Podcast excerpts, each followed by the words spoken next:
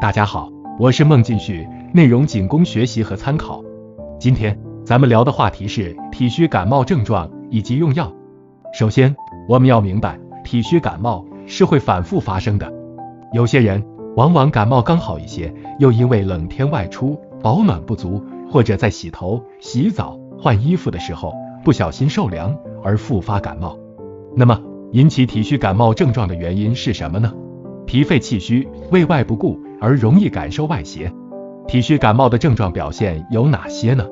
一、气虚感冒既有发热、恶风寒、无汗或有汗、头昏或头痛、肢体酸软或疼痛、鼻塞或者流鼻涕等风寒感冒的症状，又有疲倦乏力、少气懒言等脾肺气虚的表现。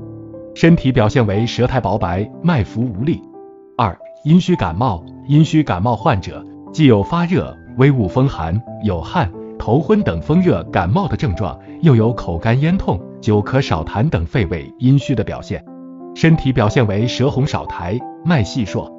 最后，我们一起来学习体虚感冒该如何用药。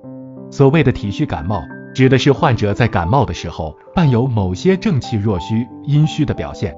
气虚感冒的表现是恶寒身痛、鼻流清涕、咳白痰、疲倦乏力、气虚盗汗。对症用药有参苏饮、玉屏风散、人参败毒丸、补中益气丸。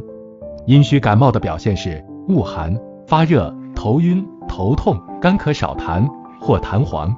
对症用药有桑菊感冒片、羚羊感冒片、百合固金丸、养阴清肺合剂。今天的内容我们就说到这里，更多用药知识，欢迎订阅本专辑。